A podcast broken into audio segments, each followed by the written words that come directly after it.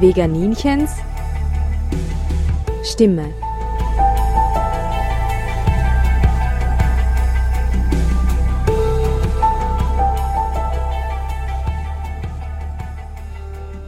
Hallo Welt, hier spricht das Veganinchen. Heute sitzt mir Stefanie Bontasch gegenüber. Sie ist Koordinatorin der Projekte Blühendes und Summendes Wipptal und Blütenreich gemeinsam für die Vielfalt von der Tiroler Umweltanwaltschaft. Beide Projekte für die Wildbienen. Um diese geht es heute in unserem Podcast. Stefanie, die Bienen brauchen Hilfe. Das haben jetzt mittlerweile, glaube ich, schon fast alle mitbekommen. Warum ist es so? Ja, Bienen brauchen Hilfe, weil ähm, die Flächen in unserer Landschaft einfach zunehmend gebraucht, verbraucht werden auf unterschiedlichste Weise durch äh, vor allem durch diese sehr intensive Bewirtschaftung, aber auch durch Nutzungsansprüche. Und durch die Art, wie wir mit dieser Landschaft und mit diesen Flächen umgehen, verschwinden die Strukturen, die Wildbienen zum Überleben brauchen. Wenn wir von Bienen sprechen, sprechen wir meistens von der Honigbiene. Es gibt aber noch die wilden Schwestern, nämlich die Wildbienen, und zwar gar nicht so wenige. Wie viele gibt es denn da bei uns? Bei uns, also weltweit gibt es in etwa 20.000 unterschiedliche Wildbienenarten. In Österreich gibt es an die 700 unterschiedliche Wildbienenarten und in Tirol sind es fast 400 Arten, die nachgewiesen worden sind. Und das ist jetzt im Vergleich zu Österreich wenig, aber nur weil wir noch nicht so richtig hingeschaut haben. Und man muss keine Angst haben vor ihnen. Nein, Wildbienen sind ähm, sehr friedliebend. Sie gehören zu den Stechimmen, sie haben einen Stachel, aber im Gegensatz zu den äh, Honigbienen, die ihren Staat und ihr Volk verteidigen wollen und müssen, äh, sind Wildbienen Einzelgänger, leben für sich allein, also zumindest die meisten, und haben daher keine Notwendigkeit, jemanden zu vertreiben und zu stechen, weil sie kein Volk verteidigen müssen. Aber sie sind immens wichtig für unser Ökosystem. Was können wir machen, um ihnen zu helfen? wir brauchen mehr und mehr Strukturen in unserer Landschaft. Und wenn ich von Strukturen spreche, dann ist es einerseits sind es die Blütenpflanzen, weil Wildbienen Pollen brauchen, um ihre Brut zu versorgen. Sie brauchen Nektar, um sich selbst zu ernähren.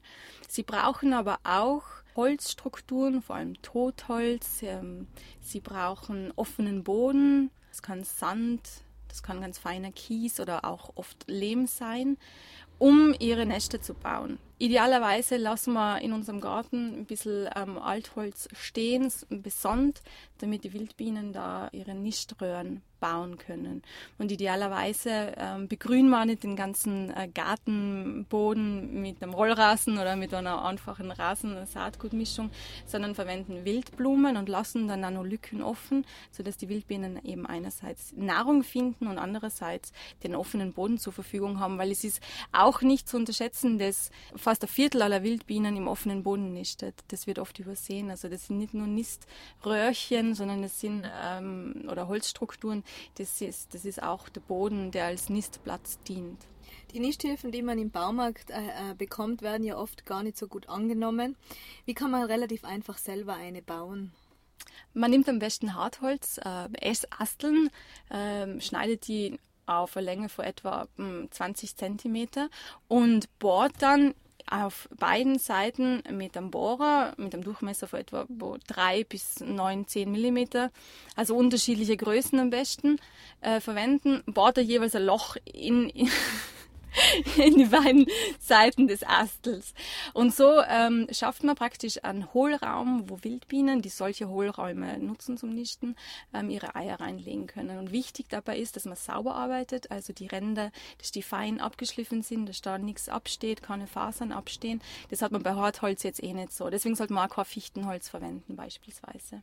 Genau. Oder man nimmt einfach Schilf. Mhm. Bambusröhrchen, Schilfröhrchen, diese äh, Matten, Schilfmatten eignen sich auch, um, um Lebensraum zu schaffen. Was passiert in so einer Legeröhre übers Jahr gesehen? Jetzt ist es ja recht spannend. Jetzt sind sie alle wieder da, jetzt im April, Mai. Aber wie kann man sich das vorstellen? Was passiert da tatsächlich drinnen? Sie sind ja schon wieder am Futter suchen und anlegen und zustopfen. Ja, ganz genau. Also die sind jetzt ganz schön emsig. Was jetzt passiert ist, also die ersten Wildbienen sind, sind geschlüpft. Und zwar schlüpfen erst die Mandeln und dann erst ein bisschen später die Weibchen. Und äh, die Kopulation hat stattgefunden. Also das ist nur ein ganz bestimmter Zeitraum eigentlich, wo sie sich fortpflanzen können. Die Weibchen sind nun befruchtet und legen ihre befruchteten Eier in diese Röhrchen oder eben in einen offenen Boden. Und zwar, wenn man jetzt nur so Röhrchen betrachtet, dann kann man das ja oft be gut beobachten ähm, an den Nisthilfen. Dann fliegt der äh, Wildbienenweibchen eben hin, ist meistens äh, beladen mit, mit gelbem oder oftmals blauem oder pinkem Pollen und ladet dann diesen Pollen in der Niströhre ab.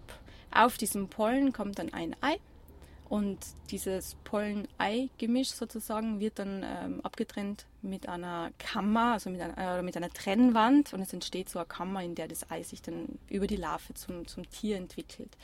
Das ist eben auch so eine Nischkammer. Viele solche Nistkammern werden aneinandergereiht, bis eben so Röhrchen voll ist mit Eiern. Das sind ungefähr acht ähm, solche Eier, äh, jeweils mit einem Pollenhäufchen in diesem Niströhrchen. Und jetzt dauert die Entwicklung in etwa ein Jahr, nämlich bis ziemlich genau nächstes Jahr um diese Zeit, bis dann die fertigen äh, Jungtiere schlüpfen. Das ist ganz nett zu beobachten, wie sie nämlich mit den Hintern so reingehen und dann so hinten so, so rumwackeln. Das ist faszinierend. Manche machen auch Geräusche dabei. So.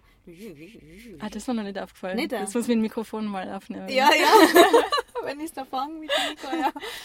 Hast du ein paar Adressen für sinnvolle Blühpflanzen, die man aussehen kann? Und was muss man beim Boden beachten, dass nicht schon wieder alles voller Gras ist dann? Eine Blumenwiese anzulegen ist gar nicht trivial. Man muss da schon auf einiges Acht geben. Wenn man das jetzt im eigenen Garten anlegt, man klar, man kann mal schauen, was im Boden überhaupt vorhanden ist. Gell? Und dann mal ähm, einfach wieder vielleicht den Boden ein bisschen öffnen, schauen, was aufkommt. Ähm, natürlich auf Dünger verzichten, ähm, auf keinen Fall irgendwelche Giftstoffe ausbringen. Jetzt mal so die Grundregeln. Aber wenn ich jetzt ein Beet zur Verfügung stelle, stellen möchte ähm, und da wirklich eine Bienenweide schaffen möchte, dann ist es recht vernünftig, wenn man hergeht und auf kleinen Flächen auch den Boden austauscht und somit komplett unkrautfrei macht.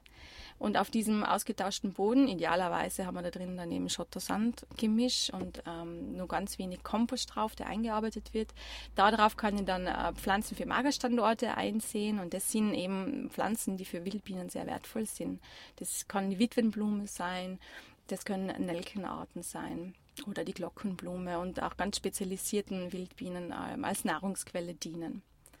Du hast gesagt, wie, wie, wie kann ich sicherstellen, dass kein Gras reinkommt? Man, in den ersten zwei Jahren muss man schon ein bisschen Jätarbeit leisten.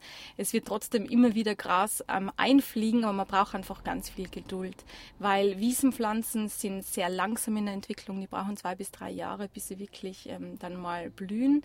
Ähm, und bis der Boden bedeckt ist, braucht es diese zwei Jahre. Und solange der Boden noch lückig ist, fliegt er natürlich immer wieder Samen von außen ein und wird, wird schnell aufkeimen. Hast du ein paar gute Internetadressen, wo man heimisches Saatgut beziehen kann? Es gibt zwar sehr gute ähm, zertifizierte Anbieter in äh, Österreich. Das ist Volzauer Wildblumensamen, die hochwertiges und zertifiziertes, oftmals auch mit der Hand eingesammeltes äh, Wildblumensaatgut anbietet. Kärntner Saatbau ist eine Firma in Kärnten, die auch Mischungen für Wildblumen anbietet und auch äh, wie Volzauer Wildblumensamen auf Regionalität achtet, also nach diesen biogeografischen Großraumeinheiten. Okay, danke. Und eine letzte Frage. Du hast ja viel mit Gemeinden und auch mit Landwirten zu tun in deiner Projektarbeit. Was würdest du für die effektive Kommunikation empfehlen, dass man Menschen mit diesen Gedanken der Bienenfreundlichkeit, der Schönheit der wahren Natur begeistern kann? Wir müssen es vormachen. Wir müssen diese wenigen Pflänzchen, die schon in diesem Sinne arbeiten und tun und aktiv sind, über diese Kanäle diese Thematik, die wichtige Thematik verbreiten, indem wir es vorleben und eben einen Lebensraum schaffen für Wildbienen, auch wenn er nur sehr klein ist.